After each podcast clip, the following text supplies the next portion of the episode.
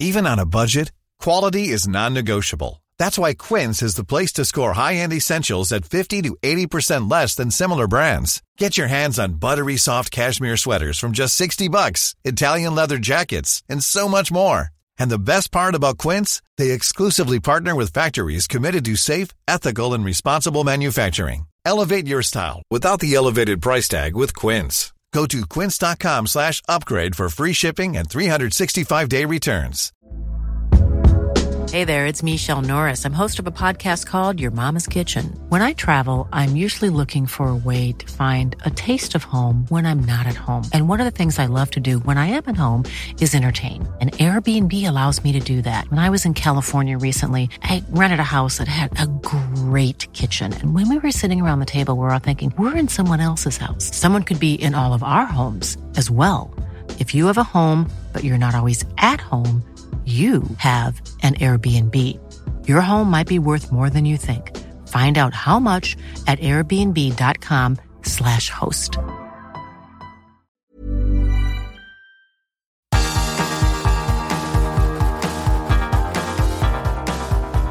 Universo Premier, tu podcast de la Premier League. Con Álvaro Romeo, Leo Bachanián y Manuel Sánchez.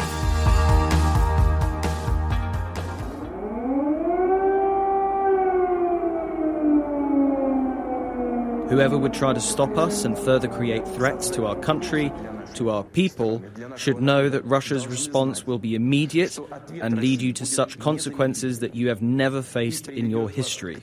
Wherever they go, they will be destroyed. They will not have calm here. They will not have food. They will not have one quiet moment. The occupiers will receive only one thing from Ukrainians resistance. To see this happening to the country is just devastating. I just. I just can't believe someone could be so evil.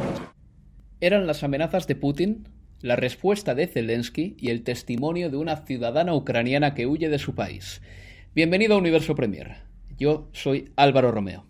Como bien sabes, Ucrania y Rusia están en guerra. Rusia está invadiendo Ucrania. Rusia está matando a civiles en Ucrania. Rusia desea ocupar Ucrania.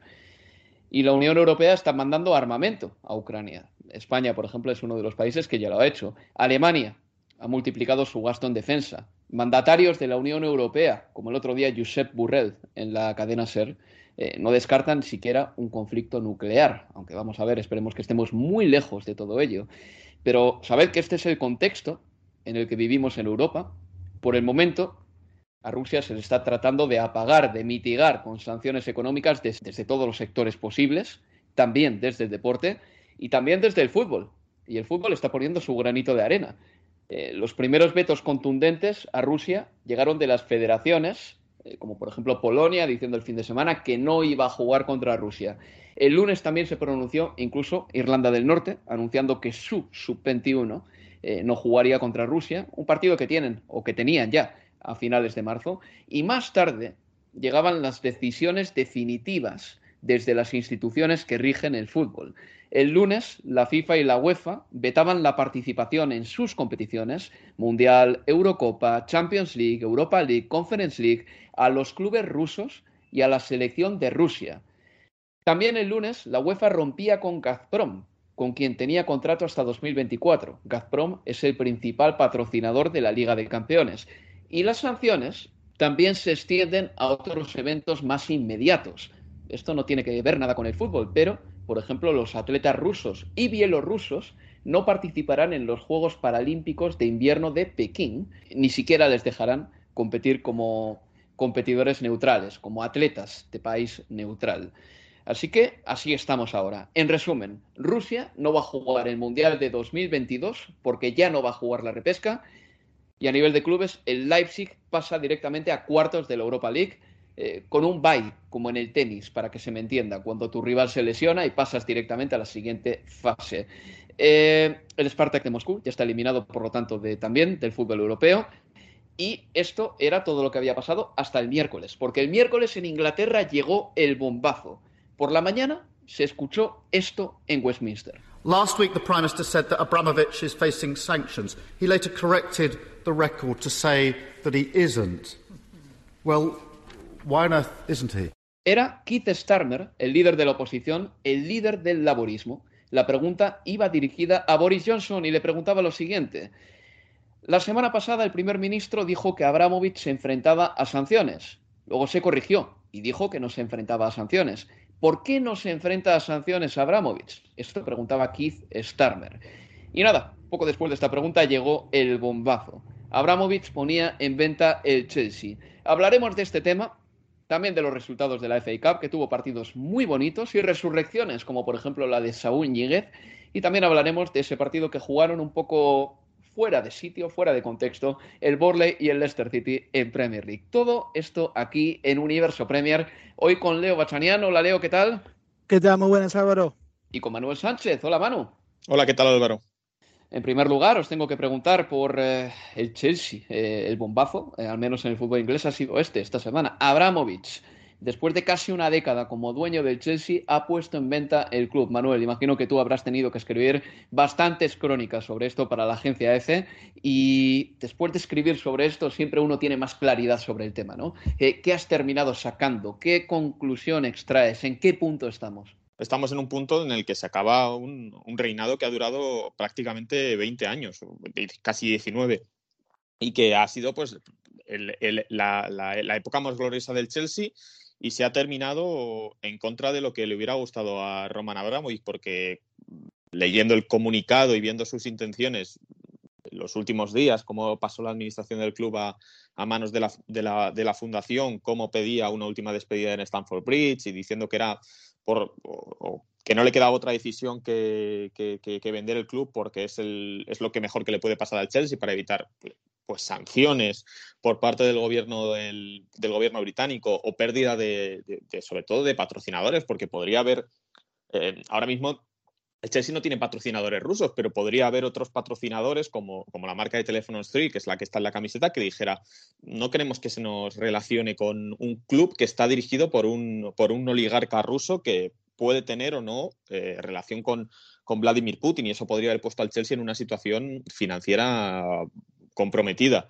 Es una, bueno, es una situación muy importante, probablemente la más importante del Chelsea en los últimos años, porque se acaba, como digo, una época muy gloriosa de muchos títulos, en un momento además muy puntero del Chelsea, porque no deja de ser el campeón de Europa, el campeón del mundo, y, se cumple un ciclo, el más glorioso, con 18 títulos, con siendo el equipo inglés que más títulos ha ganado desde que Abramovich llegó, que creo que es un dato muy, muy importante y que no dejó de ser un poco el, bueno, el impulsor, no el primero no el primer eh, dueño extranjero en la Premier League, pero sí quizás el más importante y el que más ha, ha sido capaz de, alargar su, periodo y sobre todo su éxito, porque el Chelsea, por muchos bajones que haya tenido en los últimos años, siempre ha conseguido acabar ganando títulos, si no todas las temporadas, cada dos temporadas. Era muy difícil ver una sequía del, del Chelsea como las que estamos viendo en el Arsenal o en el Manchester United, por ejemplo, que son también equipos tienen dueños extranjeros. Entonces, esta salida de Abramovich al final nos deja la, sensación de que es que no le quedaba otra salida, que no tenía otra, otra posibilidad y también que si Abramovich se está echándose a un lado y yéndose es porque sabe que el conflicto no va a durar una semana o dos, que esto va a alargarse y que por eso pues, se tiene que ir. Leo, eh, la decisión es un cataclismo prácticamente para el Chelsea. No van a faltar compradores. De hecho, ya se habla de que ha habido varias ofertas o por lo menos ha habido muestras de interés por adquirir el club. Tenemos que recordar, está en Fulham Broadway, muy cerquita del barrio de Chelsea, evidentemente.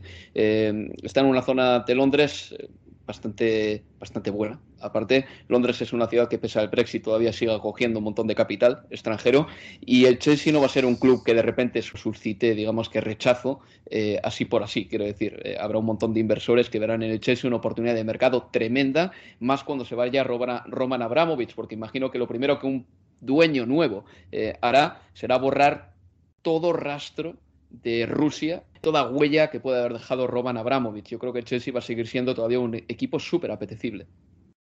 Sí, sin duda, va a ser interesante igual ver si lo que finalmente se termine pagando, quien sea que fuera el próximo dueño del Chelsea, se acerca a lo que supuestamente quisiera Abramovich, que es una cifra cercana a los 3 mil millones. Está claro también que en cualquier negociación, yo creo que ese, ese precio deberá ser muchísimo menor, porque bueno, está claro que ante la urgencia, la necesidad que tiene el vendedor, el que compra tiene esa ventaja de, ofrecer menos de lo que pudiera querer eh, el, club vendedor porque está justamente en eso, en una urgencia enorme. Pensemos que eh, Abramovich puso un deadline para este viernes, o sea, para el día de mañana debiera, debiéramos tener una, una definición. Lo que está claro es que el futuro del Chelsea se, se torna incierto sumamente incierto, como bien decía Manu, esos 18 eh, títulos, eh, más los fichajes de Drogba, Robben, Shevchenko, Torres, Jorginho, Pulisic, Havertz o Lukaku, no hubieran sido posibles de ninguna manera de no haber contado con los bolsillos de, Roman Abramovich. No hubiera sido posible tener una masa salarial de 187 millones eh, de libras de no contar con, con Roman Abramovich. Eh, pero al mismo tiempo, así como te digo que el futuro me parece que es muy incierto para, para el Chelsea, creo que también eh, el club del oeste de Londres tiene hoy ante sí un, lienzo en, blanco. Eh, acordémonos que con la irrupción y caída de, de, la Superliga se puso en discusión una vez más aquel debate de si los clubes en Inglaterra debieran pertenecer a sus hinchas, si los clubes de la Premier debieran ir hacia un modelo de, socios como el del Real Madrid o el Barcelona o el de 50 más 1 de, la Bundesliga. Y ese lienzo en blanco que tienen hoy los hinchas del Chelsea termina arrojando esa pregunta, a ver, ¿qué es lo que quieren o qué es lo que van a querer? ¿Un club en sus manos? ¿La idea de un club soberano y que busque quizás la sustentabilidad en el tiempo o que un billonario sea reemplazado por otro o que un Estado se haga cargo de así poder asegurar su permanencia en la élite. ¿Qué es lo que van a querer hoy o qué es lo que quieren hoy los hinchas de, del Chelsea? Lo cierto es que me parece yo creo que la palabra es hoy incertidumbre, lo dijo también Thomas Tuchel al finalizar el partido de, anoche ante el, ante el Luto, con el que sellaron el pase a, cuartos de, la FK, pero es sin duda el, final de, una era y lo que viene lo sabremos quizás a partir de mañana. Tomás Tuchel dijo que supo del anuncio de la venta de Chelsea un poquito antes que nosotros, eh, los reporteros, eh, así que tampoco es que maneje noticias eh, así, o tampoco es que estén muy cerca de Roman Abramovich. o, que Abramovich lo decidió cinco minutos antes de, anunciarlo. es que es posible, porque mm. lo que está pasando aquí es que no es de extrañar tampoco, y no me, no me extrañaría en absoluto, y además es que creo que es lógico que Abramovich esté tratando de guardar la ropa lo antes posible y escapar. Es decir, si vende el club, no le eh, congelan automáticamente sus activos, ¿no? Porque uno de sus mayores activos en Inglaterra es el Chelsea. Entonces, claro, porque es que no eh, vender, antes, vender antes de que se lo quiten. Claro, sí, es que yo creo que, esto es muy importante. Básicamente, los tiros van por ahí, vender antes de que se lo quiten, aunque me parece muy complicado que el gobierno británico congele el Chelsea, porque el Chelsea no deja de ser una imagen de marca muy importante y ya no solo que refleje al país, sino que el, Chelsea sabemos que tiene una masa social muy importante y que ya lo demostró con la Superliga. Si al gobierno británico le da por X o por Y por mm, meterle alguna sanción importante al Chelsea o no permitirle, estoy hablando obviamente hipotéticamente, no permitirle jugar algún partido, algún algo del estilo, el aficionado yo creo que se va, se va a revelar y además no hablamos de que el Chelsea esté enfrentado con sus dueños como podríamos estar hablando del Arsenal con Kroenke o del el Manchester United con, con los Glazers. Ayer, durante el partido contra, contra el Luton, hubo cánticos a favor de, de Roman. Creo que en un gran porcentaje la afición del Chelsea está a favor de, de Abramovich y le, van y le tienen mucho cariño, porque ha cambiado la historia reciente del club. Entonces, yo creo que el gobierno británico no se atreverá, en cierto modo, a tocar mucho al Chelsea, sobre todo ahora que la situación está más o menos encarrilada y que parece que Abramovich está dispuesto a vender y a olvidarse de todo esto. No, lo que podría pasar es que, imagínate que Abramovich no lo hubiese vendido. Que por cierto, cuando el lunes ya anunciaba, o el, sábado, perdón, que daba un paso al costado, eh, era en parte para que, yo creo que no pudiesen fijar el tiro, ¿no? O sea, para mm, que no pudiesen fijar el tiro los, eh, bueno, pues eh, los organismos sancionadores del gobierno británico. Pero ahora, vendiéndolo, para mí está clarísimo que lo que busca Roman Abramovich es sacar un beneficio antes de hacer la maleta e irse. O sea, eh, raro sería también que le quitase el gobierno, eh, digamos, el Chelsea a sus aficionados. En todo caso, sería más bien una administración concursal, para que nos entendamos un poquito, o una administración externa a la que llevaría el club. Pero bueno, lo que sí que es seguro es que la oposición laborista de, Keith Starmer estaba haciendo muchas preguntas incómodas eh, a Boris Johnson en el Parlamento, muchas acerca de las sanciones que todavía no han llegado a muchos oligarcas rusos y fortuna, muchas fortunas rusas que tienen aquí un montón de dinero en Inglaterra. Y claro, eh, toda esa presión que también existe en el Parlamento de Westminster, pues al final termina trasladándose y acelera, digamos, que, que nosotros pongamos a Roman Abramovich en el centro o en el ojo del huracán. De todas maneras, eh, la era de Abramovich, sí, coincido con vosotros, ha sido tremendamente gloriosa. Solo ha tenido el Chelsea desde 2005 cinco años en blanco, que es una auténtica barbaridad. Pocos clubes en Europa podrán eh, presumir de algo parecido. De todas maneras, Roman Abramovich ha sido un dueño que se ha dejado querer no porque se haya pegado baños de masas con la gente, raro es que se vea a Roman Abramovich en Stanford Bridge. De hecho, creo que no entra en Inglaterra desde hace ya tres años. Ha sido un líder que se ha hecho querer por inyectar dinero al Chelsea. O sea, básicamente ese ha sido, eh, esa ha sido la manera en la que ha comprado el cariño. Pero Roman Abramovich ha sido un personaje hasta cierto punto misterioso. O sea, realmente no sabemos ni cómo habla. Roman Abramovich. No es como a Daniel Levy, que le vemos todos los días ahí en el campo del Tottenham sufriendo y llevándose las broncas o los aplausos, pocas veces, de, sus aficiones o de su gente. Roman Abramovich es un dueño distinto. Es un dueño prácticamente eh, fantasma en el Si Sabemos quién es, pero desde hace mucho tiempo no se le ve por ahí y ha delegado ya desde hace tiempo en Marina Granovskaya un montón de cosas. Sí, y a, propósito del Tottenham y Daniel Levy, la ironía de que uno de los clubes que le mostraron los hombres del, del Swiss Bank que llevaban adelante a pedido de, Abramovich la compra de un club en Inglaterra allá por, eh, por octubre, noviembre de 2002, antes de que finalmente se concretara en, 2003 la compra del Chelsea, uno de los clubes que le iban mostrando, además del Arsenal, había sido el Tottenham, y que dijo no, por el barrio en el que está enclavado el Tottenham, dijo que no, que le parecía más feo que el propio eh, lugar donde tenía su, su empresa petrolera y por eso se termina decantando después por, por el Chelsea, pero, pero sí, es verdad, sigue siendo un, misterio, es un hombre que no, que no da entrevistas, que no, que no se lo escucha, este, y esto es sí, es realmente una, una, una salida hacia adelante y, y, lo más rápida posible para él. Este, y solo un, apartado más, yo creo, a mí me gustó una definición que dio un, escritor hace un tiempo, eh, Oliver Bullock, que ha escrito muchos libros acerca de Rusia y, que definió a Londres como Londongrad, ¿no? Porque esto ya excede a Abramovich. Yo creo que en todo, en todo caso Abramovich fue eh, la punta de lanza de los oligarcas rusos en, en, en la City londinense, que en las últimas dos décadas se se han encargado de comprar eh, influencia, el famoso lobby, ¿no? En, las más altas esferas de, del poder político. Y no es casualidad que vos ponías el audio de, ayer en, el, eh, en la Cámara de, los Comunes cuando Starmer le pregunta por Abramovich a, Boris Johnson y él ni siquiera lo nombra. Él dice que no va a hablar de, personas en, en, particular y no es casual, obviamente, porque es un partido, el, conservador hoy, al, eh, el que Boris Johnson está al frente, que en estas dos décadas desde que Abramovich se hizo cargo del Chelsea, insisto, no es solo él, eh, se han recibido muchísimo dinero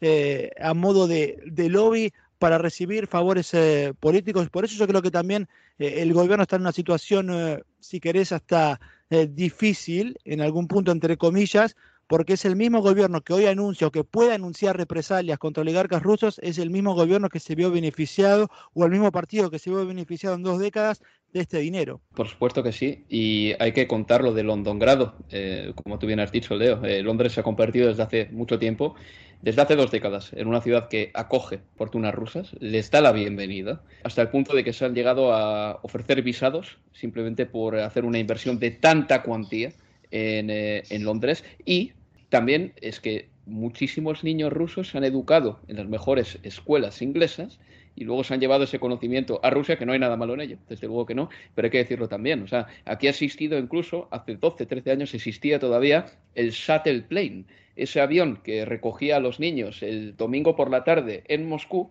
les llevaba a Londres, los niños iban al colegio una semana y el viernes por la tarde en Heathrow les recogía de nuevo, o en el aeropuerto de London City, les recogía de nuevo para llevarles a Moscú el fin de semana. O sea, eso ya parece que va a formar parte de otra época, pero ha sido también la realidad londinense ha habido muchísima influencia rusa y muchísimo dinero ruso en los mejores colegios, en las mejores empresas, en la London City, y eso es así. Por eso es tan complicado empezar a activar para Londres. De hecho, es que Londres ha sido más lenta que la UEFA y la FIFA, eh, por ejemplo, culpando a los clubes y, sancionándoles o que la Unión Europea. A Londres está costando más hacer todo esto, porque está, digamos que, anudada al dinero ruso y es muy difícil para Londres, digamos que desanudarse, que salir de esta influencia y también, eh, bueno, pues eh, desligarse definitivamente de una fortuna que ha hecho despegar a Londres en parte, ¿no? Porque la ciudad más rica de, Europa, una de las ciudades más ricas es Londres y también tiene que ver con esas fortunas. Sí, y, además una, yo creo que quizás hoy que podemos hablar mucho más de, de todo esto que significa, que significó el dinero ruso en Inglaterra o en la Premier, en 10 años quizás esta misma pregunta nos estaremos haciendo acerca del dinero saudí también en, la Premier, con lo cual digo no perder esa perspectiva, porque si no pareciera que solo el dinero ruso que ha rondado la Premier en las últimas eh, dos décadas y que todo se termina acá y ya está, y que la Premier es, todo hermoso y es todo espectacular y el dinero que cae es eh, absolutamente impoluto y la verdad que no pareciera ser así. Bueno, pues yo creo que merece la pena terminar el primer, primer bloque hablando de lo que ha sido la era Roman Abramovich, porque en lo deportivo hay que decir que el Chelsea ha sido, como bien decía Manuel antes, un grandísimo equipo. Desde que Roman Abramovich se hiciese con el club en 2003, siempre tuvo ambición, porque hay dueños que adquieren un club de fútbol y se dedican, como por ejemplo Mike Ashley en su día en el Newcastle United, a que no les salga a perder el club. Roman Abramovich ha sido un dueño que ha invertido desde el primer minuto. El primer entrenador que se trajo, creo recordar que fue Claudio Ranieri, gran entrenador en su día. Se trajo a José Mourinho, el entrenador eh, seguramente más atractivo eh, en el aspecto futbolístico de todos los que había en Europa en el año 2004 y siempre invirtió en el equipo. Incluso cuando sobre el Chelsea pesó en el verano de 2020 una prohibición de fichar, bueno, en el verano de 2021 fue con todo, eh, perdón, en el verano de 2020 fue con todo para hacerse un equipazo. La, prohibición pesaba del año 2019. Pero lo que quiero decir con esto es que ni siquiera las prohibiciones de la FIFA han detenido a Roman Abramovich. Cuando ha visto que el equipo necesitaba dinero, cuando ha visto que el equipo necesitaba tres, cuatro delanteros, no se le han caído los anillos. Y varios de los fichajes más caros de la historia del fútbol los ha hecho el Chelsea. Y tú mencionabas antes, Leo, a muchos, ¿no? Pero, por ejemplo, ¿qué me dices de Morata por más de 70 millones? Quiero decir, este fichaje también era un, fichaje muy icónico de Abramovich. Eh, ya te digo, un delantero que en España, bueno, pues eh, no se le tenía ni siquiera como titular en la selección española y Abramovich dijo, bueno, pues este es mi delantero, voy a pagar por él lo que haga falta. Es decir, Abramovich siempre le ha dado al Chelsea lo mejor que podía darle y vamos a ver si el nuevo dueño consigue hacer algo similar. Es que esa es la pregunta para mí, si el nuevo dueño tendrá la ambición que siempre tuvo Roman Abramovich, Manuel. Es que Abramovic, a diferencia de otros mm, dueños que, como tú bien dices, lo único que han buscado o, su principal preocupación es el beneficio económico. Hablabas de Mike Ashley, yo creo que esto se puede amplificar a, muchos otros, al Arsenal, al Manchester United, al, Tottenham incluso. Y el Chelsea de Abramovic, Abramovic llegó en 2003 y el Chelsea estuvo dando pérdidas años y años y años. Y cuando, creo que fue en 2006, le preguntaron a Abramovic, llevas tres años aquí y el club no para de perder dinero, dijo, yo no creo que vaya a ganar dinero en el Chelsea hasta por lo menos 2010. Y, y, siguió invirtiendo y siguió trayéndose a los mejores jugadores. En su primera temporada se gastó 100 millones de, de euros, que ya es una cantidad bastante, bastante importante, sobre todo si estamos hablando de 2003, para traerse a muy buenos jugadores y en un par de años pues trajo a Drogba, se trajo a Robben, trajo, se trajo al clan, al clan portugués y es un tío que siempre ha antepuesto que el, equipo vaya bien antes que obviamente antes que, que, los negocios, que obviamente también han sido una parte importante de por qué él llegó a este, a este Chelsea. No estamos hablando de que fuera un aficionado desde pequeño de, del Chelsea, pero sí que, aunque viniera para a lo mejor facilitar sus negocios en el, en el oeste de Europa o, para estar en Londres, en la ciudad financiera más, más importante, pero al menos sí que da la sensación de que está alejado de los proyectos multimillonarios de ahora como el del Newcastle, porque él sí que tenía una importancia deportiva más allá de un lavado de imagen o, un lavado de imagen de, de, su, de su país, que, creo que no es el caso. Si eh, estamos hablando de la compra del Newcastle como una especie de lavado para, para, el país, un lavado de imagen, en el caso de, de, de, de, Abramovich no es lo mismo. Entonces, no, y en 2003 el contexto era distinto. Eh, no había tanta animadversión hacia, bueno, hacia, Rusia. como la hay ahora. Sí, en 2003 era un ruso que compraba el Chelsea y punto. Ya está. Otra cosa es que se aceptase un dinero que llegó de las privatizaciones de las empresas públicas rusas. Sí, efectivamente, de esa, de esa, de cómo se aprovechó mmm, Abramovich de esa perestroika, etcétera. Pero bueno, eh, al final creo que el periodo de Abramovich, con sus sombras y sus luces, ha sido muy beneficioso para el Chelsea y, abrió la puerta a que entrara más capital extranjero. Pues hacemos una pausa y a la vuelta vamos ya con eh, lo que pasó en el verde, porque en la FA Cup se disputaron los octavos de final y el Chelsea, uno de los equipos de los que hemos hablado largo y tendido en este programa, ganó con eh, ciertos problemas al Luton Town. Eso sí, marcó Romelu Lukaku, que ya iba siendo hora también. Una pausa y continuamos aquí en Universo Premier. Universo Premier tu podcast de la Premier League.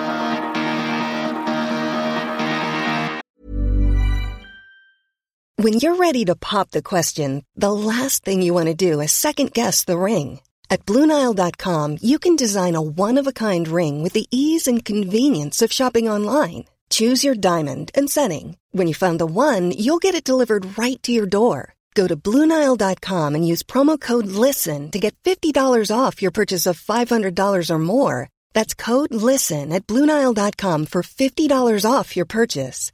Bluenile.com code LISTEN. Hey there, it's Michelle Norris. I'm host of a podcast called Your Mama's Kitchen. When I travel, I'm usually looking for a way to find a taste of home when I'm not at home. And one of the things I love to do when I am at home is entertain. And Airbnb allows me to do that. When I was in California recently, I rented a house that had a great kitchen. And when we were sitting around the table, we're all thinking, we're in someone else's house. Someone could be in all of our homes as well. If you have a home, but you're not always at home, you have an Airbnb. Your home might be worth more than you think. Find out how much at airbnb.com/slash host.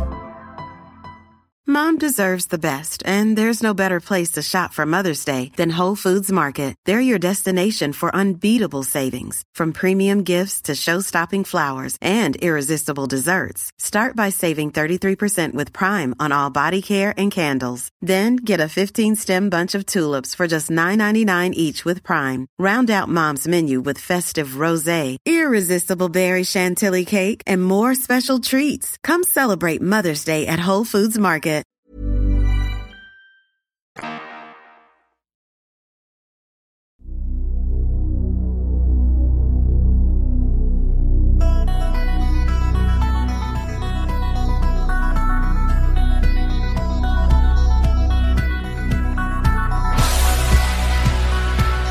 En Universo Premier.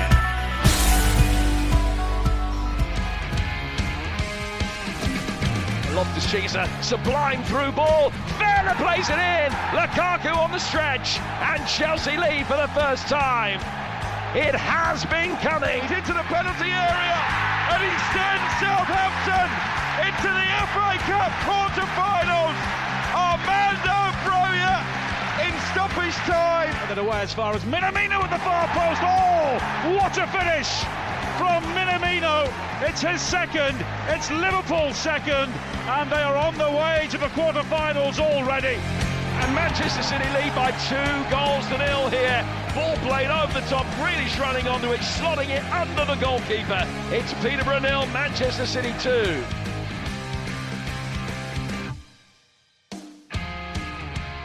Aquí continuamos en Universo Premier con un servidor Álvaro Romeo, con Leo Bachanian y con Manuel Sánchez. Vamos ya con los octavos de final de la FA Cup que se disputaron esta semana. El martes el Manchester City le ganó 0-2 al Peterborough United con eh, un golazo sensacional de Jack Grealish que me recordó a uno de Roberto Ballo ya en los últimos días de su carrera. Luego, no sé si Manuel y Leo querrán decir algo sobre este gol. El Crystal Palace ganó 2 1 al Stoke City y el Middlesbrough eliminó al Tottenham, ganó 1-0. Eh, un boro que ya ha eliminado también al Manchester United en esta FA Cup. Desde luego eh, está teniendo un periplo sensacional el equipo del del noreste de Inglaterra en la FA Cup 2021-2022. El miércoles el Luton Town perdió 2 a 3 con el Chelsea. Eh, Lukaku en el 78 anotaba el tanto de la victoria de los Blues, pero es que el Luton Town se adelantó hasta en dos ocasiones, así que el partido no fue nada fácil. Marcó también Saul Níguez para el Chelsea, no marcaba Saúl, un gol eh, a nivel de clubes desde enero de 2021. El Southampton le ganó 3 a 1 al West Ham United. Se notan signos de cansancio en el West Ham United, eh, no me digan que no. Y ojito que la semana que viene se enfrentan al Sevilla en la Europa League. Y el Liverpool le ganó 2 a 1 al Norwich City no es que sufriese el Liverpool, que se puso 2 a 0 rapidito, pero sí que es verdad que el Norwich plantó más batalla de la que podía parecer. El Liverpool, por cierto, hizo muchas rotaciones, porque el Liverpool ahora puede hacer rotaciones después de los fichajes y ahora que tiene también la enfermería prácticamente vacía. El jueves se enfrentarán el Everton y el Portham Booth y ya el lunes el Nottingham Forest y el Huddersfield Town cerrarán esta ronda de FA Cup. Bueno, así hay que decirlo rápidamente, es muy importante que los tres gallos de la Premier League, el City, el Chelsea y el Liverpool, siguen vivos en esta pelea, porque son equipos que tienen plantillas tan amplias, Leo, que ya no desperdician absolutamente nada. Y encima, si es que no rotan, como por ejemplo fue el caso el otro día del City, que tampoco hizo unas rotaciones masivas, pues claro, es que al final es normal que terminen pasando de ronda.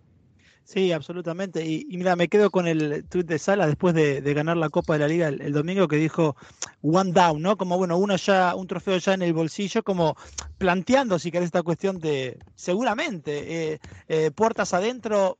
No sé si lo dirán eh, en voz alta, pero algunos de ellos, y sobre todo seguro que Sala, ¿no? Ese espíritu ganador, pensarán por qué no la posibilidad de, ir a por los cuatro títulos, porque están en todos en, en carrera. Yo creo que quizás en en temporadas anteriores nos planteamos mucho más con el Manchester City si podía ganar un cuádruple que con el Liverpool, pero la realidad es que en carrera está. Y ayer, aún con todas esas rotaciones que vos marcabas que hizo ante el Norwich, Minamino da la cara, dos goles para darle la clasificación a, cuartos. Eh, la realidad es que está allí vivo en absolutamente todas las competiciones y con la Champions casi también que resuelta, teniendo en cuenta el, el 0-2 eh, a favor en la ida ante el, ante el Inter de Milán. Bueno, realmente que, que el panorama está o pinta más que alentador para, para Liverpool. Lo único que, claro, con la clasificación a cuartos de final asegurada en FA Cup, ya sabemos, por ejemplo, que el eh, domingo 20 de marzo no va a enfrentar al Manchester United en Anfield, en el clásico que estaba pautado para ese día, porque ese fin de semana debiera haber eh, FA Cup y el Liverpool, claro, ya está en cuartos. A ver, ganarle al Norwich City, digamos que es algo relativamente sencillo. Eh, no en vano, el Norwich es ahora mismo el colista de la Premier League, pero hay que decir también que el Liverpool jugó con Milner, Conate, Joe Gómez, Chimicas, Curtis Jones, Oxlade Chamberlain, Origi y Minamino. Es decir, he nombrado a ocho jugadores y esos ocho normalmente son suplentes. ¿Qué contraste, Manuel, entre el Liverpool del año pasado, que iba falto de todo, te acordarás cuando se lesionaron todos los centrales, a este Liverpool en el que las rotaciones ya ni siquiera hacen daño, porque las rotaciones no son obligadas, son rotaciones pensadas por parte de Jürgen Klopp. Es que creo que hay una diferencia bestial entre el Liverpool del año pasado y de este, precisamente por eso, porque es que este Liverpool va sobrado de jugadores. Sí, a mí me sorprendió, fíjate que ayer ido con un equipo bastante suplente, es verdad que es el Norwich al que tampoco eh, quizá le hiciera mucho favor seguir pasando, seguir pasando rondas en la, en la FA Cup, pero me sorprendió de Klopp que que siempre hemos visto criticar mucho la regla de que no hubiera cinco cambios aquí en, Inglaterra y, tal. Y ayer, sin ninguna necesidad prácticamente, metió a, Sadio Mané al terreno de juego con 6-7 minutos por jugarse, a Luis Díaz también. Recordemos que son futbolistas que vienen de jugar una prórroga el, el domingo. El domingo tuvieron que jugar una prórroga contra, contra el Chelsea en la final de la Copa de la Liga y aún así pues les dio unos minutillos de unos minutillos de, juego. Pero sí obviamente pues este es un es un Liverpool con muchas alternativas y si además un jugador, un jugador como, como Takumi Minamino que no que no se ha destacado por ser un goleador muy prolífico que creo que necesitó un año y pico para marcar su primer gol en Anfield ayer hizo dos muy buenos goles y demuestran a, Klopp que puede contar con, muchos jugadores para, su rotación. Además, vimos chicos jóvenes, vimos a, Tyler Morton, vimos a Harvey Elliott, que vuelve a estar cogiendo, cogiendo minutos, y también, sobre todo, a Curtis Jones, que creo que se había quedado un poco fuera de las últimas alineaciones de Klopp y ayer hizo un bastante buen partido.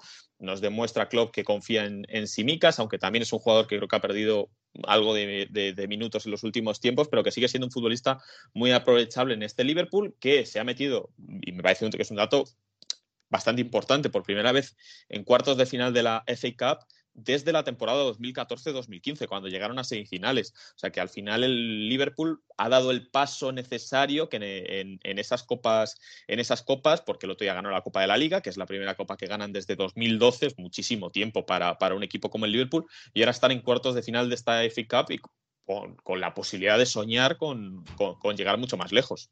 Es que creo, eh, Leo Manuel, que en la FA Cup no se ha visto eh, plasmado ese dominio que más o menos han instaurado en la Premier League el Liverpool entre 2018 y ahora. El Liverpool y el Manchester City entre 2018 y ahora. De hecho, el City ha ganado más veces la Premier League o la Copa de la Liga o la Community Shield que la FA Cup con Pep Guardiola. Y Jürgen Klopp no ha ganado la FA Cup nunca, ¿no? Que yo recuerde. Así que por eso os digo que me parece que en esta competición no se ha visto, ¿no? Eh, así como, por ejemplo, digamos que eh, llegó un punto en la Liga Española en, el que el Real Madrid y el Barcelona ganaban la Copa y llegaban a la final, pues eh, muchas veces, ¿no? 2011, 2012, 2013, 2014.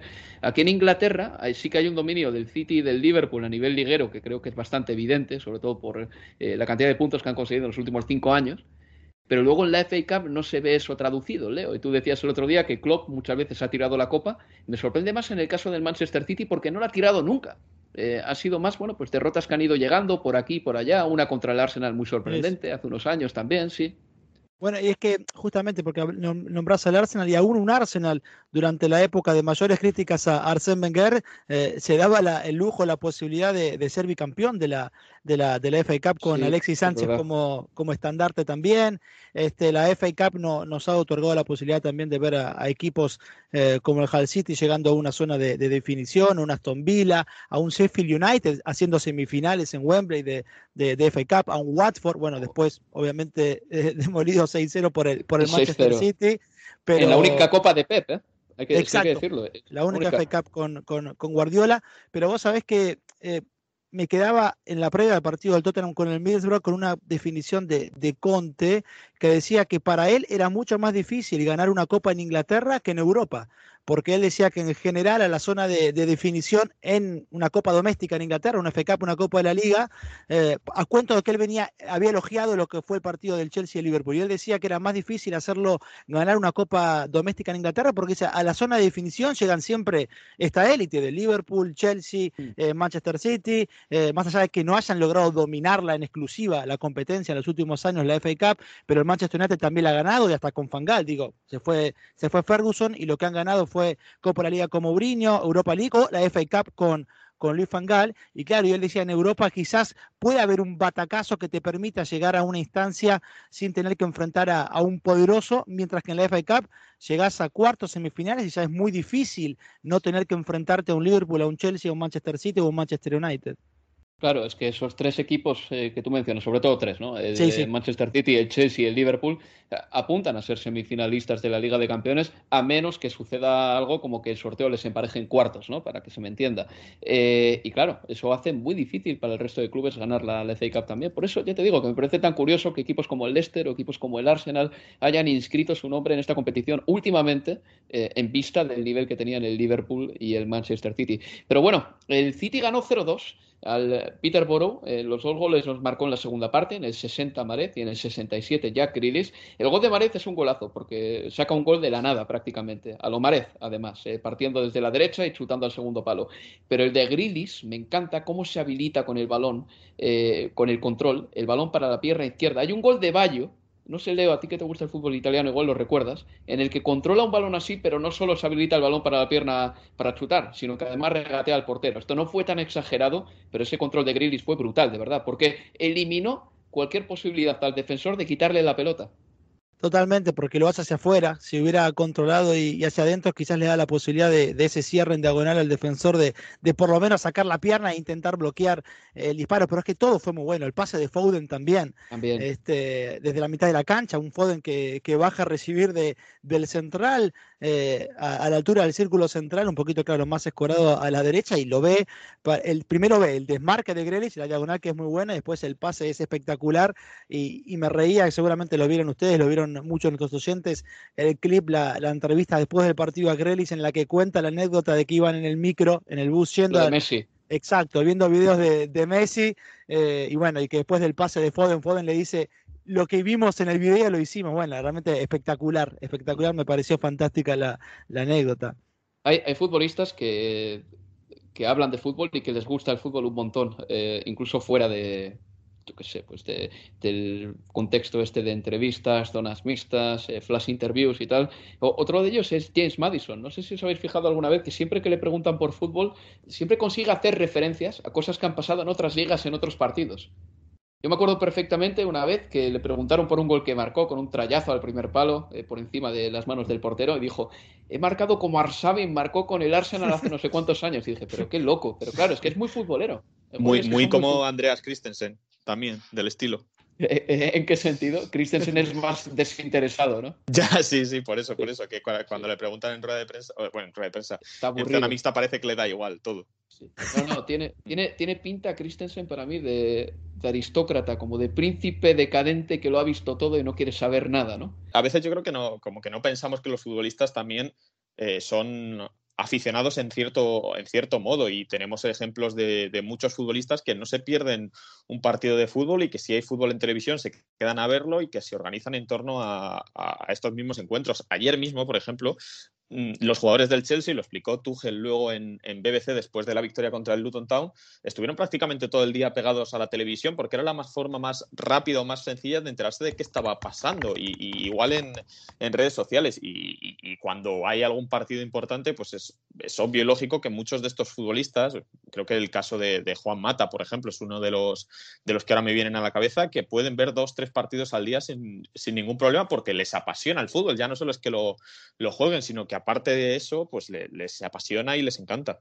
Eh, bueno, Yago Aspas en España también es un loco, ¿no? Que hacía informes para el propio Celta. Eh, Charlie Austin, el otro día cuando echaron a Marcelo Bielsa, también eh, habló largo y tendido sobre Bielsa y lo que para él había significado ese hombre para la ciudad. Y Charlie Austin, que yo sepa, no tiene así muchos vínculos con el Leeds United como para pronunciarse, ¿no? Pero se nota que también es alguien futbolero y que la era de Bielsa en el Leeds pues también le, ha llegado. Eh, pasamos al siguiente partido. El, aparte de que el Crystal Palace ganó 2-1 al Stoke City, eh, la campaña del Crystal Palace con Vieira está siendo buena, el Middlesbrough perdió 1-0 con el Tottenham, con un gol de Cobham, eh, perdón, del Middlesbrough en el minuto 107. El Tottenham hizo o sacó un equipo sin rotaciones, prácticamente el mejor equipo posible, no pudo ganar a un Middlesbrough que ya se ha cargado al United y al Tottenham, y al término del partido, Antonio Conte hacía una reflexión interesante. Decía que en Copa hay que matar al rival rápido, incluso a los rivales de segunda división, porque cuando les das un poco de confianza, te terminan ganando. Y además dijo, es que se han merecido ganar. Eso dijo Conte, Leo, eh, del Middlesbrough. No puso excusas ni paños calientes. El Middlesbrough ha merecido ganar. Sí, se lo vio emocionalmente más equilibrado, ¿no? Porque recordemos que venía de un péndulo emocional tremendo después de, de, alabar a sus futbolistas eh, después de la victoria ante el City, pero descuartizarlo después de la derrota ante el Burnley, casi que poner en duda su, su continuidad. Luego de la eliminación ante el Middlesbrough fue un Antonio Conte mucho más eh, eh, calmo realmente de cara a la prensa, pero fue otra vez un, partido flojísimo, muy pero muy flojo del Manchester, del, perdón, del Tottenham, eh, un Middlesbrough que venía de eliminar al United, ahora se carga al conjunto de, Conte, lo que viene siendo realmente una enorme FK para, para el conjunto del Championship, que está con aspiraciones de quedar en zona de playoff y jugar la próxima temporada en, en la Premier, pero es un Tottenham súper irregular, porque uno mira el mes de febrero y encuentra triunfos realmente muy, pero muy buenos, el del City, el que más en el Etihad, y, la goleada 4 a 0 ante el Leeds United del último fin de semana. Pero después están derrotas como la de ayer o la del Burnley. Hablamos de un equipo que ha perdido en todas las competiciones cinco de los últimos siete partidos. Un Tottenham que no gana dos encuentros de manera consecutiva desde el mes de diciembre. En este panorama negro para mí, lo más alentador, si querés, es que teniendo en cuenta la aspiración, que hoy ya no está tan clara, de hecho no, no es el mayor aspirante a esa cuarta plaza para lograr quedar en zona Champions, lo bueno en este contexto es que solo le queda jugar por Premier, le quedan 13 partidos de Premier y se juega todo ahí eh, en quedar en, eh, en, la cuarta plaza de, de cara a la Champions. Lo que ya no puede es clasificar al Tottenham para cualquier competición europea a través de la Copa, que era algo que, una opción que todavía le quedaba abierta al Tottenham, ¿no? ya no la tiene.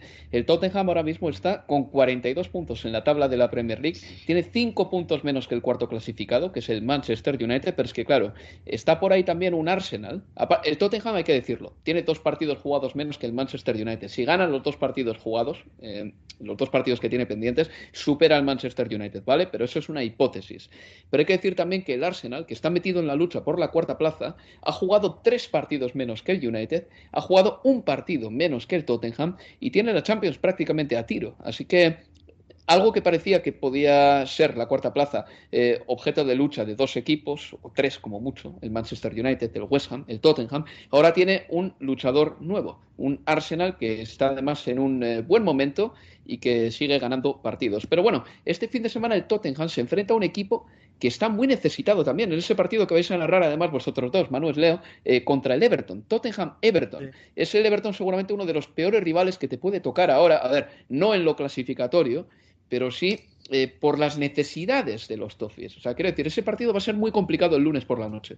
O debería serlo. Sí. Eh, debería serlo y lo será porque creo que el Tottenham no gana partidos de forma fácil, más allá del otro día contra el Leeds, que era más o menos un equipo moribundo, por, por así decirlo. Y aunque estamos ante un Everton que. Mm, eh, pobre, un equipo que está luchando por, estar abajo. El otro día, por lo menos al Manchester City, le plantaron, le plantaron batalla. Van, a, van, a, estar cabreados porque van a estar enfadados después de lo que les ocurrió el otro día y después de que el propio colegio de árbitros mmm, confirmara que se equivocaron, que cometieron un error en la mano de Rodri en, el tiempo de descuento que debería haber sido un penalti que probablemente hubiera supuesto el empate a uno y eso hubiera supuesto pues también un punto de inflexión seguramente para el Everton para ir hacia arriba. Al final tienen entrenador nuevo, creo que tienen las bases y el equipo, los jugadores como para estar en una mejor situación de la que, en la que están y al, y al Tottenham le pillan en un momento duro porque son ya 14 años sin ganar un título. Mm, hay jugadores como Harry Kane que yo no sé qué les pasará por la cabeza, pero tienen que estar, sinceramente, tienen que estar ciertamente hundidos, tienen que estar jodidos porque saben que la situación no es buena y porque saben que su nivel está muy por encima del, de, del, del Tottenham. vamos, a decirlo, vamos a decirlo claro, Manuel. Eh, Harry Kane va a estar otro año más sin ganar títulos, porque ya no puede ganar la FA Otro año más y va a cumplir 30 el año que viene. ¿eh? Y sin ganar nada. y eso le tiene que pesar. en los 30 años sin títulos, a menos que gane el Mundial. Y, eso le tiene que pesar muchísimo en, su cabeza y, en partidos. Y, si, y cuando al final él se ve el otro día en el Riverside perdiendo contra, contra el Middlesbrough, pues tiene que pensar, pero yo qué hago aquí? Y la afición va a estar enfadada porque lleva enfadada mucho tiempo, porque ha buchado a los jugadores muchísimas veces esta, esta temporada. Creo que dos de los últimos tres partidos del Tottenham en casa los han perdido. Mm, no es una situación fácil para el Tottenham y el Everton. Pues yo sinceramente creo que pueden venir con el ánimo un poquito alto y sacar algo, algo del norte de Londres. Bueno, pues ese partido será el lunes a las 8 de la tarde y como digo, lo narrará este equipo, eh, el equipo formado por Manuel Sánchez y por Leo Bachanian. Antes de irnos, hay que decir también que Romelu Lukaku ha marcado otro gol más con el Chelsea. Los goles terminan llegando son 11 entre todas las competiciones. Esta temporada para el belga no es que esté teniendo una buena temporada Romelu Lukaku en el Chelsea. De hecho, hay arriba el que más eh, parabienes ha llevado Sky Havertz porque ha anotado en los partidos más importantes. Pero bueno, ahí están los 11 golitos. Y luego también anotó Timo Werner, Manuel, que tú le, digamos que le bendeciste con eh, una opinión que vertiste en Twitter sobre Timo Werner, que luego, bueno, pues al final eh, terminó por ser chafada y pisoteada por ese gol de Timo Werner, el 2 a 2 contra el Luton Town. Gol y asistencia, ¿eh? ¿eh? No te gusta, ¿no? No te gusta. no, no, no. Este me, me, cae, me, cae, bien porque el pobre hombre pues lo, intenta mucho, pero no, la verdad es que no, no tiene nada, nada de suerte. Y ayer dio una asistencia en el primer gol de Saúl, aunque la asistencia es más o menos ahí porque se le escapa la pelota y le llega, y le llega a Saúl, pero bueno, le contabilizaron la asistencia.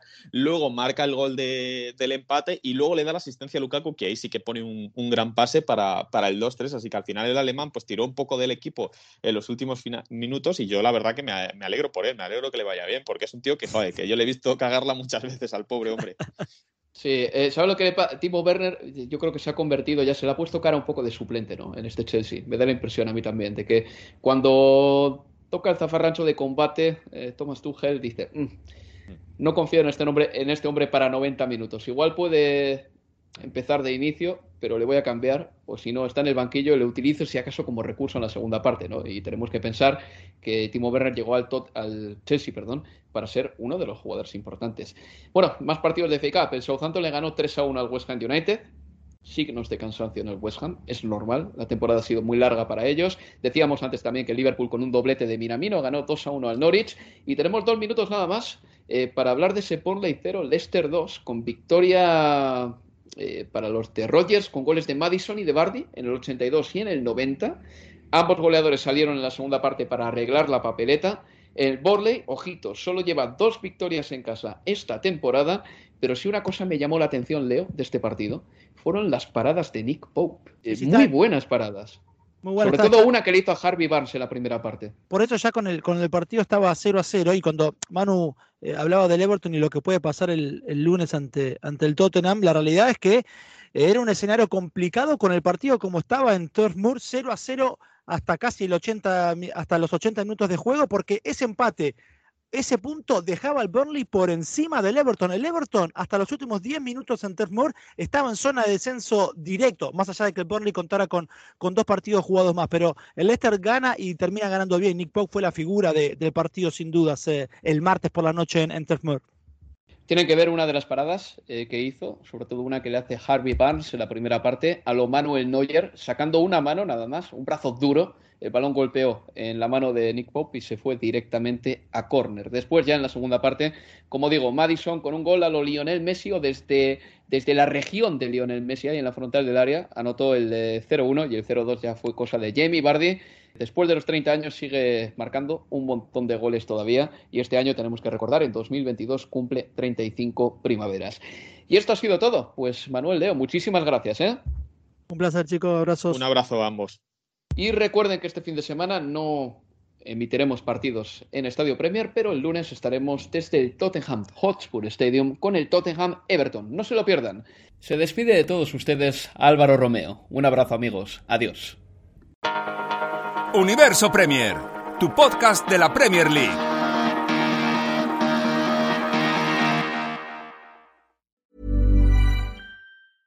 A lot can happen in the next three years. Like a chatbot may be your new best friend. But what won't change? Needing health insurance. United Healthcare Tri Term Medical Plans are available for these changing times Underwritten by Golden Rule Insurance Company, they offer budget-friendly, flexible coverage for people who are in between jobs or missed open enrollment. The plans last nearly three years in some states, with access to a nationwide network of doctors and hospitals. So for whatever tomorrow brings, United Healthcare Tri-Term Medical Plans may be for you. Learn more at uh1.com. Even when we're on a budget, we still deserve nice things. Quince is a place to scoop up stunning high-end goods for 50 to 80% less than similar brands. They have buttery soft cashmere sweaters starting at $50, luxurious Italian leather bags, and so much more. Plus, Quince only works with factories that use safe, ethical, and responsible manufacturing. Get the high-end goods you'll love without the high price tag with Quince.